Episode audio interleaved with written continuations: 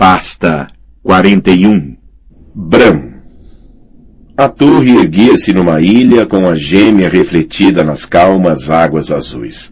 Quando o vento soprava, ondulações deslocavam-se pela superfície do lago, perseguindo-se umas às outras como crianças brincando.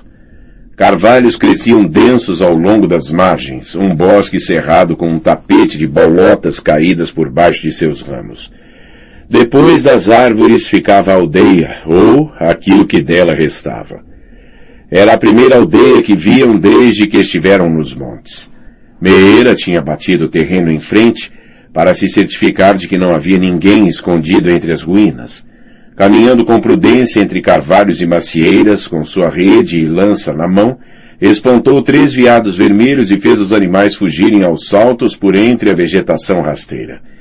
Verão viu o movimento repentino e imediatamente partiu para perseguir os animais. Bran viu o lobo gigante afastar-se aos saltos e por um momento não havia nada que desejasse mais do que enfiar-se na pele dele e correr junto, mas Meir estava acenando para que avançassem.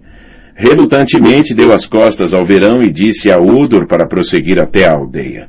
Jogen acompanhou-os. Bran sabia que o terreno dali até a muralha era composto por pastagens, campos incultos e colinas baixas e onduladas, prados nas terras altas e brejos nas baixas. Progrediriam muito mais facilmente do que nas montanhas que tinham ficado para trás, mas tanto espaço aberto deixava Meira inquieta. Sinto-me nua, confessou. Não há lugar para nos escondermos. De quem é esta terra? Perguntou Jorgen a Bran. Da patrulha da noite, respondeu este. Esta é a dádiva, a nova dádiva, e a norte dela fica a dádiva de Brandon. Mestre Lowen ensinara-lhe a história. Brandon, o construtor, deu toda a terra a sul da muralha aos irmãos negros, dentro de uma distância de vinte e cinco léguas, para o seu, para o seu sustento e suporte. Sentiu-se orgulhoso por ainda se lembrar daquela parte. Alguns mestres dizem que foi outro Brandon qualquer, não o construtor. Mesmo assim, é a dádiva de Brandon. Milhares de anos mais tarde, a boa rainha Alissane visitou a muralha em seu dragão Assa Prata e achou a patrulha da noite tão corajosa que levou o velho rei a duplicar o tamanho de suas terras até cinquenta léguas. Portanto, essa foi a segunda dádiva. Fez um gesto com a mão. Aqui, tudo isto. Bran via que ninguém vivia na aldeia havia longos anos. Todas as casas estavam desabando, até a estalagem. Nunca fora grande coisa como estalagem, pelo aspecto, mas agora tudo que dela restava era uma chaminé de pedra e duas paredes rachadas, erguidas no meio de uma dúzia de macieiras. Uma crescia no meio da sala comum, onde uma camada de úmidas folhas marrons e maçãs em putrefação atapetava o chão. O ar estava pesado com o cheiro que elas exalavam, um odor nauseabundo de cidra que era quase sufocante. Meira apunhalou algumas maçãs com sua lança para rãs, tentando encontrar alguma que ainda estivesse boa para comer, mas estavam todas marrons e bichadas. Era um ponto pacífico, calmo, tranquilo e bonito, mas Bran achou que havia tristeza numa estalagem vazia e Odor pareceu sentir isso também. Odor? disse ele com um ar confuso. Odor? Odor? Essa terra é boa. Jogem pegou um punhado de solo, desfazendo-o entre os dedos. Uma aldeia, uma estalagem, uma fortaleza robusta no lago, todas essas macieiras, mas onde estão as pessoas, Bran? Por que abandonariam um lugar como este? Tinham medo dos selvagens, disse Bran. Os selvagens passam por cima da muralha ou atravessam as montanhas para fazer incursões, roubar e levar mulheres.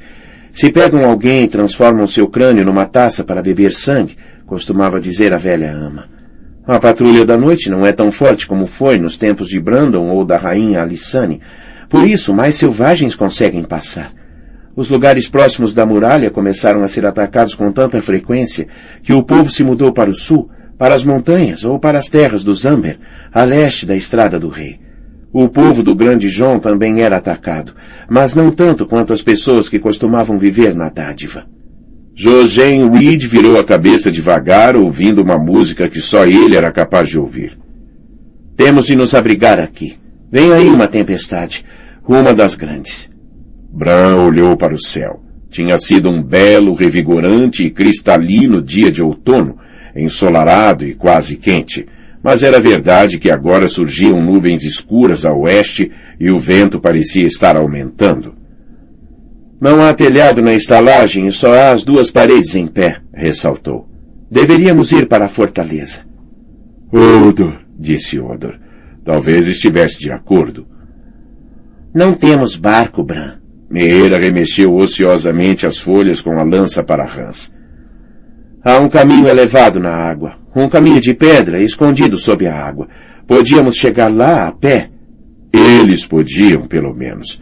Bran teria de ir de cavalinho nos ombros de Odor, mas pelo menos assim ficaria seco. Os Reed trocaram um olhar. Como sabe disso? perguntou Jojen. Já esteve aqui, meu príncipe? Não, a velha ama me contou. A torre tem uma coroa dourada, está vendo? Apontou para o edifício. Viam-se manchas de tinta dourada descascando por toda a volta nas ameias. A rainha Alissane dormiu ali e por isso pintaram os merlões de dourado em sua honra. Um caminho elevado? Jogem estudou o lago. Tem certeza? Absoluta, disse Bran. Meira encontrou o início com bastante facilidade, depois de saber o que procurar. Um caminho de pedra com um metro de largura projetado diretamente para dentro do lago. Levou os outros passo a passo com toda a cautela, testando o caminho com a lança para rãs. Eles viram o local onde o caminho voltava a emergir, saindo da água para a ilha e transformando-se num curto lance de degraus de pedra que levavam à porta da fortaleza. Trilha, degraus e porta estavam dispostos em linha reta, o que levava a pensar que o caminho elevado seguia direto, mas não era assim. Sob o lago ele zigue-zagueava, rodeando um terço da ilha antes de fazer uma curva brusca para o outro lado. As curvas eram traiçoeiras e o longo caminho significava que qualquer um que se aproximasse estaria exposto durante muito tempo a tiros de flecha vindos da torre. Além disso, as pedras escondidas estavam cobertas de lodo e eram escorregadias. Por duas vezes, Odor quase pisou em falso e gritou Odor, alarmado, antes de recuperar o equilíbrio. A segunda vez assustou fortemente Bran. Se Odor caísse no lago com ele no cesto, podia bem se afogar, especialmente se o enorme cavalariço entrasse em pânico e se esquecesse de que Bran estava lá, como às vezes acontecia. Talvez devêssemos ter ficado na estalagem, debaixo da macieira, pensou. Mas a essa altura era tarde demais. Felizmente não houve uma terceira vez e a água nunca chegou a ultrapassar a cintura de Odor, embora chegasse ao peito dos Reed. E não muito tempo depois estavam na ilha, subindo os degraus que levavam à fortaleza. A porta ainda era robusta, embora suas pesadas tábuas de carvalho tivessem se deformado com os anos e já não fosse possível fechá-la por completo. Meera abriu-a toda, fazendo as enferrujadas dobradiças de ferro gritar. O lintel era baixo. Abaixe, Odor, disse Bran, e o cavalariço obedeceu, mas não o suficiente para evitar que Bran batesse a cabeça. Isso doeu, protestou. Odor, disse Odor, endireitando-se encontravam-se numa caixa forte sombria que mal tinha espaço para abrigar os quatro. Degraus esculpidos na parede interior da torre curvavam-se para cima à esquerda e para baixo à direita, por trás de grades de ferro. Bran olhou para cima e viu outra grade bem acima de sua cabeça. Um alçapão. Sentiu-se feliz por não haver ninguém agora lá em cima para despejar óleo fervente por cima deles. As grades estavam trancadas, mas as barras de ferro encontravam-se vermelhas de ferrugem. Odor agarrou a porta da esquerda e deu um puxão nela, grunhindo com o esforço. Nada aconteceu. Tentou empurrar, sem sucesso. Sacudiu as barras, chutou-as, empurrou-as com o ombro, chacoalhou-as e esmurrou as dobradiças com uma mão enorme, até deixar o ar cheio de lascas de ferrugem, mas a porta de ferro não se movia. A que levava ao porão não se mostrou mais cooperante. Não há como entrar, disse Meeira, encolhendo os ombros.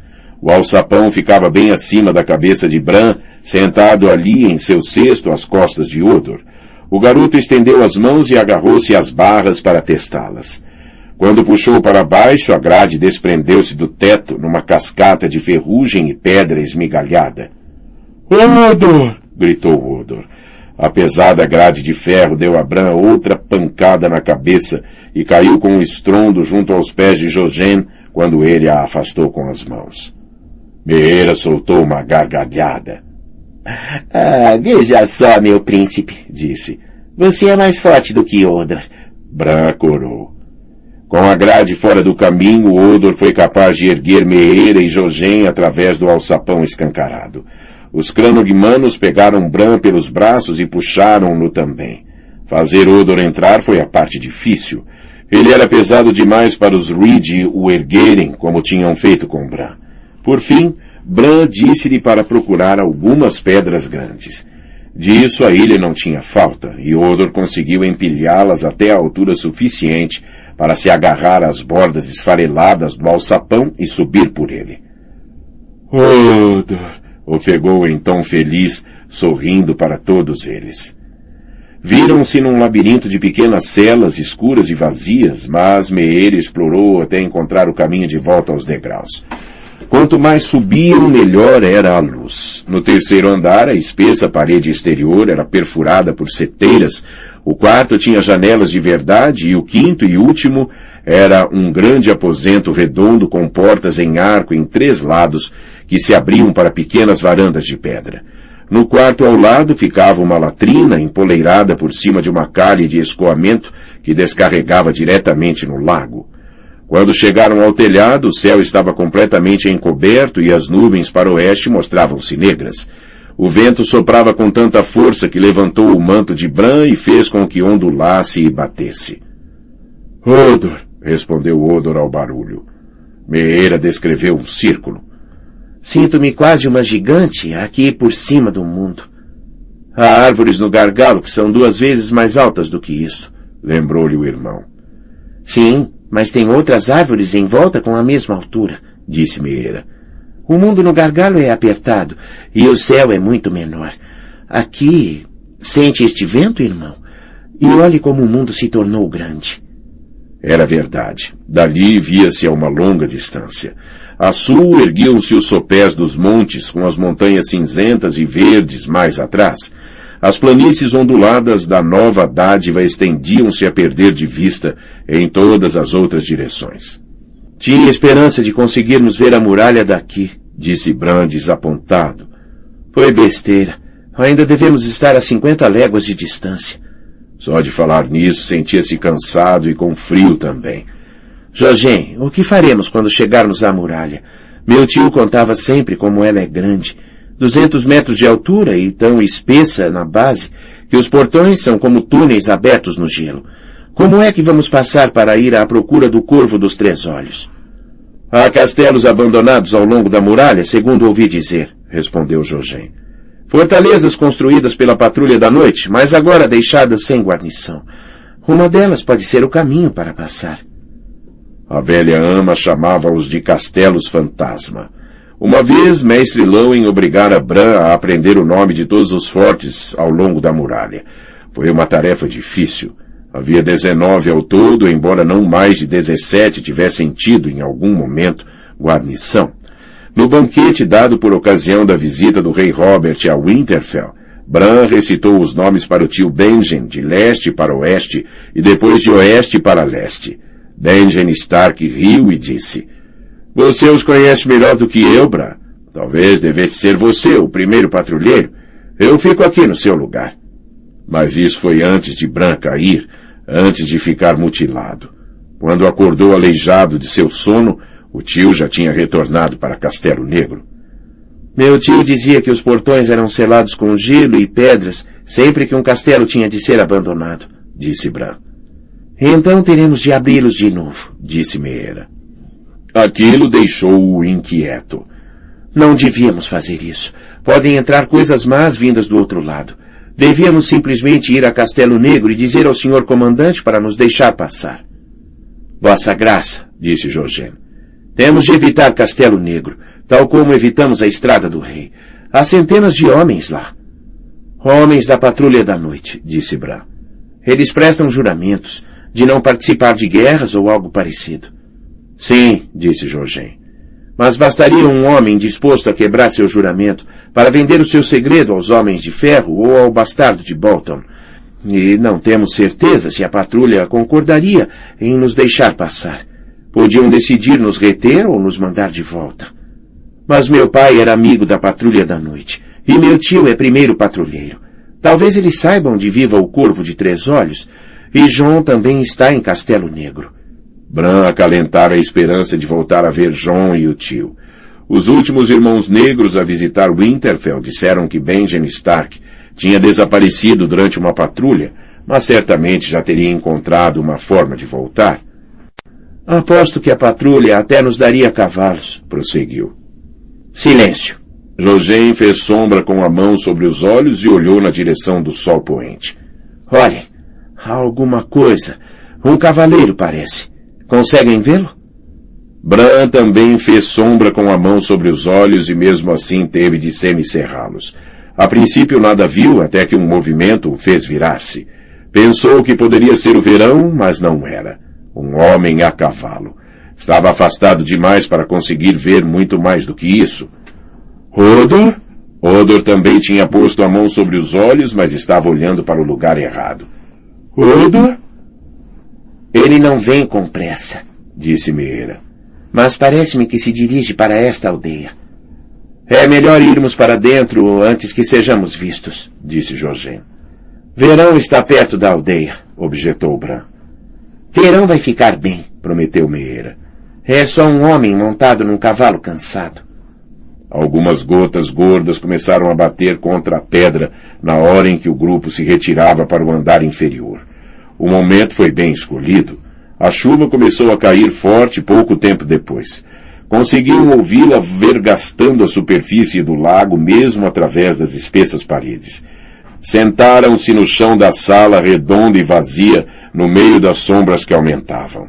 A varanda virada para o norte dava para a aldeia abandonada. Meira rastejou até lá fora para espreitar por sobre o lago e ver o que tinha acontecido ao cavaleiro. Ele abrigou-se nas ruínas da estalagem, disse-lhes quando voltou para dentro. Parece que está fazendo uma fogueira na lareira. Gostaria que pudéssemos fazer o mesmo, disse Bran. Estou com frio. A mobília quebrada no fundo das escadas, eu vi. Poderíamos botar o Odor para cortá-la e nos aquecermos. Odor gostou da ideia. Odor, disse em tom esperançoso. Jorgen sacudiu a cabeça. Fogo significa fumaça. Fumaça vinda desta torre pode ser vista a longa distância. Se houver alguém para ver, argumentou a irmã. Há o homem na aldeia. Um homem. Um homem seria o suficiente para levar Bran aos seus inimigos, se for o homem errado. Ainda temos meio pato que sobrou de ontem. Devíamos comer e descansar. Ao amanhecer, o homem seguirá caminho e nós faremos o mesmo. Jorgen conseguiu o que queria. Conseguia sempre. Meira dividiu o pato entre os quatro. Apanhara-o com sua rede no dia anterior, no momento em que a ave tentava levantar voo do charco onde foi surpreendida. Não era tão saboroso frio como havia sido quente e crocante, recém-saído do espeto, mas pelo menos não iriam passar fome. Bran e Meira dividiram o peito enquanto Jogem comeu a sobrecoxa. Odor devorou a asa e a coxa, murmurando odor e lambendo a gordura dos dedos após cada mordida. Era a vez de Bran de contar uma história e falou-lhes do outro Brandon Stark, aquele que chamavam de Brandon, o construtor naval, o qual velejara para lá do Mar do Poente. Caiu o crepúsculo quando pato e história terminaram e a chuva continuava caindo. Bran perguntou a si mesmo se Verão estaria muito longe e se teria caçado algum dos viados. Sombras cinzentas encheram a torre e lentamente foram se transformando em escuridão. Odor ficou inquieto e começou a andar circulando as paredes, parando toda vez que passava pela latrina para espiar lá dentro, como se tivesse se esquecido do que havia ali. Jogem ficou em pé junto da varanda norte, escondido pelas sombras, olhando para a noite e para a chuva. Em algum lugar para o norte, um relâmpago zigue-zagueou pelo céu, iluminando o interior da torre por um instante. Odor deu um salto e soltou um ruído assustado. Bran contou até oito, à espera do trovão. Quando ele chegou, Odor gritou. Odor! Espero que o verão não esteja assustado também, pensou Bran. Os cães nos canis de Winterfell sempre assustavam-se com as trovoadas, assim como Odor. Devia ir ver o companheiro para acalmá-lo. O relâmpago voltou a cair e dessa vez o trovão chegou aos seis. Odor! berrou de novo Odor. Odor! Odor! Pegou a espada como que para lutar com a tempestade. Jogem disse. Quieto, Odor. Bran, diga para ele não gritar. Consegue tirar a espada dele, Meira? Eu posso tentar. Odor, shh, disse Bran. Fique calado. Chega desse estúpido odorar. Sente-se. Odor? O grande homem entregou obedientemente a espada à meeira, mas seu rosto era uma máscara de confusão. José voltou a se virar para a escuridão e todos o ouviram prender a respiração. O que se passa? perguntou Meira. Homens na aldeia. O homem que vimos antes? Outros homens, armados. Vi um machado e lanças também. Nunca antes Jogem tinha soado tanto como o garoto que era. Vi-os quando o relâmpago caiu em movimento entre as árvores. Quantos? Muitos e mais ainda. Demais para contar. Montados? Não. Odor. Odor parecia assustado. Odor, Odor. Bran também se sentia um pouco assustado, embora não quisesse admitir isso na frente de Meera. E se vierem até aqui? Não virão. Ela sentou-se a seu lado. Por que viriam? Em busca de abrigo. A voz de Jogem era lúgubre. A menos que a tempestade passe. Meira, você pode ir até lá embaixo barrar a porta? Nem sequer conseguiria fechá-la. A madeira está deformada demais. Mas eles não passarão por aqueles portões de ferro. Podem passar. Podiam quebrar a fechadura ou as dobradiças, ou subir pelo alçapão, como nós fizemos. Um relâmpago rasgou o céu e Odor choramingou. Então um grande trovão rolou por sobre o lago. Odor! rugiu o cavalariço, apertando as orelhas com as mãos e andando em círculos e aos tropeções através das trevas. Odor! Odor! Odor! Não! gritou Libran. Pare de odorar! De nada serviu. Odor! gemeu Odor. Meira tentou segurá-lo e acalmá-lo, mas ele era forte demais. Atirou-a para o lado com apenas um encolher de ombros. Odor! gritou o cavalariço quando um relâmpago voltou a encher o céu, e agora até Jogem estava gritando, gritando para que Bran e Meera calassem Odor. Fique quieto! disse Bran numa voz esganiçada e assustada, tentando inutilmente alcançar a perna de Odor quando ele passou ao seu lado, tentando alcançá-lo, tentando alcançá-lo. Odor vacilou e fechou a boca. Balançou lentamente a cabeça de um lado para o outro, deixou-se cair de novo no chão e sentou-se de pernas cruzadas. Quando o trovão ressoou, pareceu quase não ouvi-lo. Os quatro ficaram sentados na torre escura, quase sem se atreverem a respirar. Bran, o que você fez? murmurou Meira. Nada. Bran sacudiu a cabeça. Não sei. Mas sabia. Consegui alcançá-lo da mesma forma que consigo alcançar o verão. Bran tinha sido Odor durante meio segundo. Aquilo assustava-o. Está acontecendo alguma coisa para lá do lago, disse Jogem. Acho que vi um homem apontando para a torre.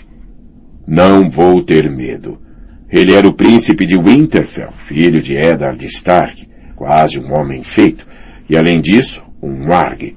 Já não era um garotinho como Rickon. Verão não teria medo. O mais provável é que sejam homens do Zamber, disse.